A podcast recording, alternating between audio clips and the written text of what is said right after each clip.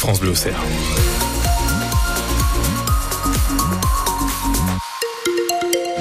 Attention, notre département est toujours en vigilance jaune pour le vent qui souffle fort jusqu'à 70 km heure ce matin avec un ciel gris, quelques pluies dans le sud du département.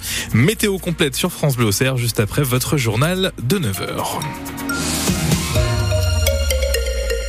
Damien Robin, 19 millions d'euros d'investissement pour 2024. C'est l'annonce qui sera faite ce soir au conseil municipal de Sens. Oui, comme toutes les communes, la ville de Sens subit une hausse générale des coûts, mais cela ne remet pas en cause le choc d'investissement annoncé l'an dernier et qui va se traduire par des dépenses majeures cette année. Pauline Boudier. Oui, le contexte peut paraître défavorable pour investir 19 millions d'euros en un an, parce qu'il va falloir augmenter encore les salaires des fonctionnaires, que les dépenses énergétiques vont encore s'accroître et que des taux d'intérêt sont plus hauts. Aussi parce que la ville de Sens a fait une croix sur les 3 millions et demi d'euros du centre social incendié lors des émeutes. Mais Sens gagne des habitants chaque année et la municipalité voudrait encore en attirer plus. Le début de transformation des promenades pour 3 millions et demi cette année, c'est dans cet objectif. Comme durant la période de Marie-Louise Faure, la ville a investi dans du visible, plus de 4 millions d'euros pour la voirie du centre-ville en 2024. Au total, d'ici la fin du mandat, c'est 54 millions qui seront investis. En contrepartie, Sens mène une politique de rigueur en interne. 15 postes ont été supprimés en 2023 et les dépenses de chauffage ont baissé. La municipalité maintient sa promesse de ne pas augmenter les impôts. Et parmi les chantiers prévus à Sens en 2024, il y a la rénovation de l'église Saint-Maurice située sur les bords de Lyon ou encore la création d'une maison des associations sur le site Saint-Savigne.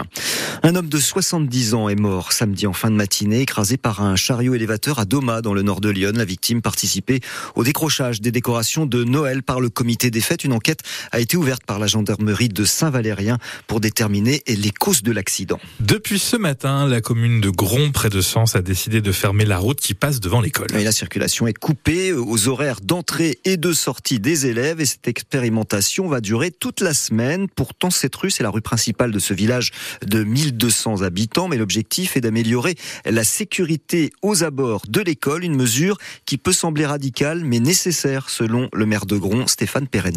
Je conçois que ce soit un peu radical, mais je crois que si de temps en temps il n'y a pas de prise de décision un peu franche comme ça, bah, les esprits ne réfléchissent pas autrement. Alors, ça n'est pas dans un seul but euh, d'être euh, pénible avec la population, c'est aussi une première étape dans une modification un peu historique de notre centre-bourg, puisque euh, il y aura aussi le passage à 30 km heure dans, dans peu de temps, l'emplacement de certaines zones de parking un peu identifiées dans les rues. Et l'idée, c'est en même temps de se dire, ben, on va faire quelque chose de radical parce que ça permettra d'alimenter une réunion publique qui aura lieu entre le mois de mars et le mois d'avril, puisqu'on va tester ça sur la grande rue, puis après sur la place de l'église. D'autres solutions, il en existe, hein, que fermer totalement une rue, euh, des agents avec des, des gilets jaunes qui font traverser les enfants.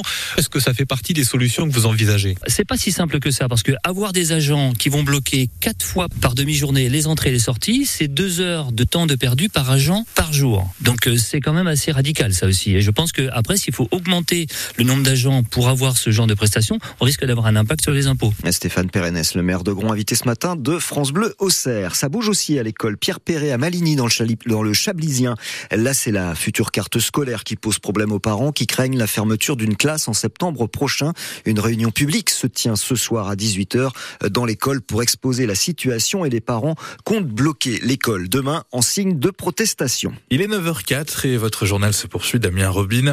La facture d'électricité devrait augmenter de près de 10% au 1er février. Oui, pour les clients qui ont souscrit un contrat heure pleine, heure creuse, la facture va s'alourdir de 9,8% pour ceux qui sont au tarif de base d'EDF, soit plus de 10 millions et demi de ménages, comptez plus 8,6%.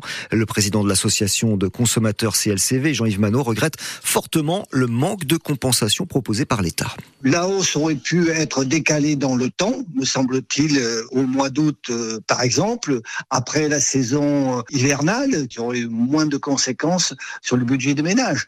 Il n'y a même pas de revalorisation du chèque énergie. Augmenter les revenus, peut-être qu'on pourra supporter des hausses complémentaires, mais avec des revenus stables et avec une, une inflation massive, tout ceci était insupportable pour beaucoup de Français qui n'ont pas la capacité financière de supporter ces charges complémentaires. Et au total, depuis deux ans, le prix d'électricité a augmenté en France en moyenne de 43%. Du football avec la Coupe d'Afrique des Nations et ce soir, euh, dernier espoir de qualification pour les huitièmes huitième de finale pour le Ghana des Auxerrois, Ouzou et Mensa. Il rencontre le Mozambique à 21h pour finir deuxième et donc qualifié. Le Ghana doit absolument l'emporter, mais il faudra en même temps que l'Égypte ne gagne pas contre le Cap Vert.